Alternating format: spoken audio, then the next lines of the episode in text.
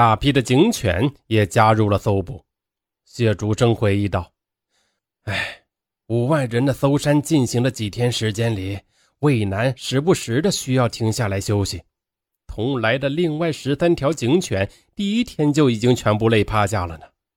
哎，十二条被人背下了山，一条脱水死亡了。九月十三日，发现二王的第一天，我们搜山的每个人都发了一个硬皮月饼，对，就像包子似的，一点点馅儿。”其他的进口警犬连闻都不闻一下，只有我和魏南分吃了一块。就这样，四天里，他们不断接到情况。谢竹生带着魏南和王宗伟的一只鞋来到每一个可疑的地点。九月十八日凌晨，接到山民的报告，说是自家厨房里的饭被偷吃了，还找到一只鞋。警犬魏南一闻那只鞋。一下子放线了，他两只眼睛发亮，尾巴绷直了，和身体成了水平线。队伍开始在渭南指示下搜索，除了警犬是技术条件，搜山只剩下了人海战术。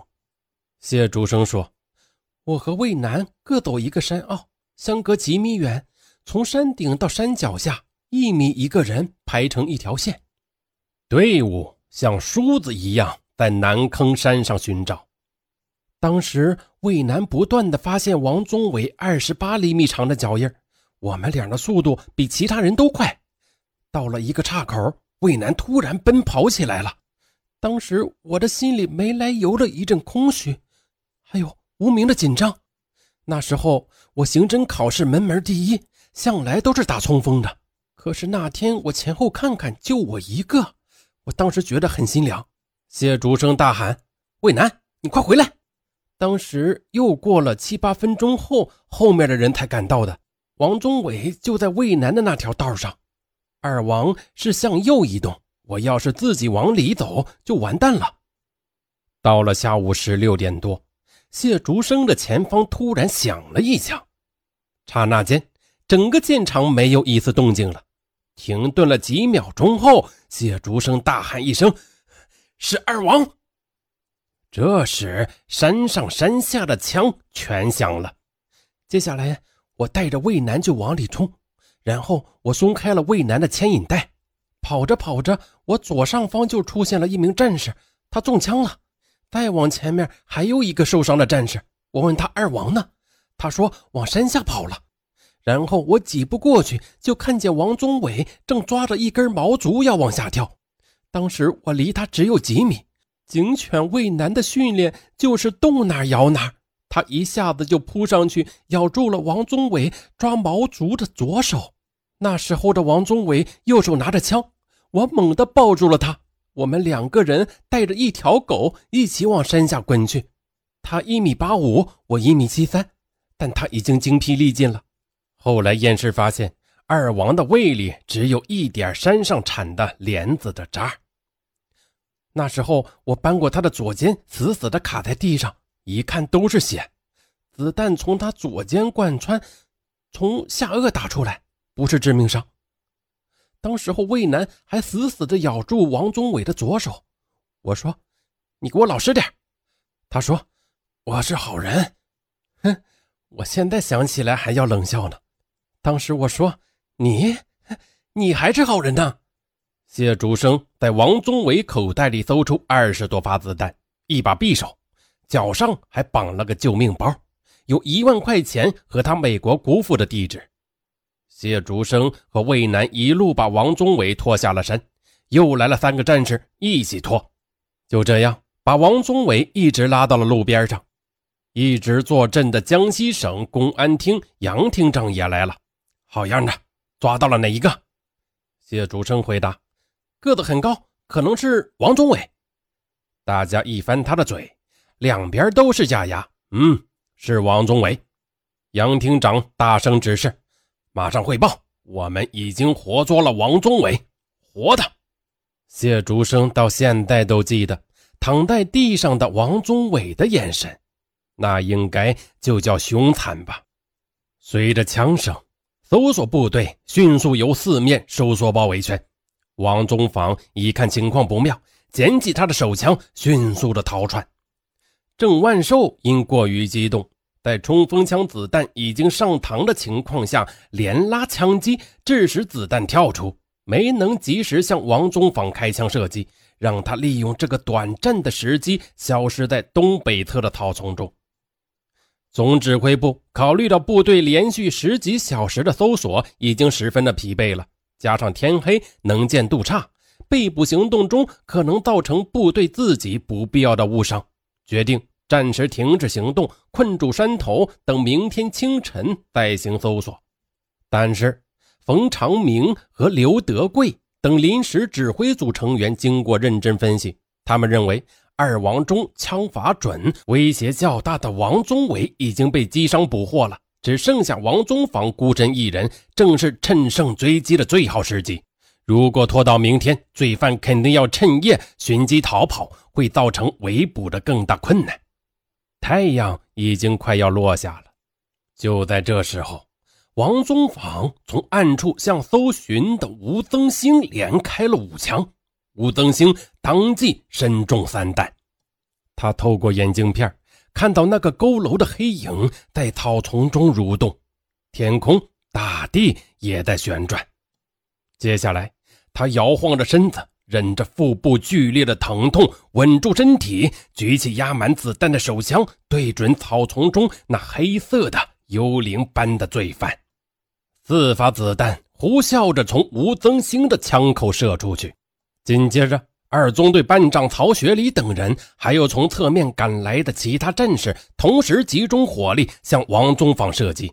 一道道火舌喷出枪口，罪犯王宗坊身中八弹。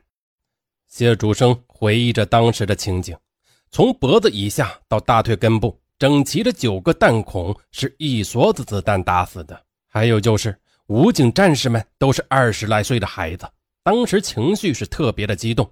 他们便开始打王宗伟。两个小时后，王宗伟也因伤毙命。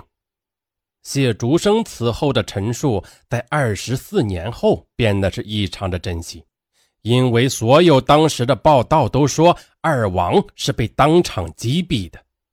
谢竹生完全理解战士们的情绪，那么多人四天在深山老林里搜索的二王得多坏呀！不管如何，胜利的欢呼响彻山谷。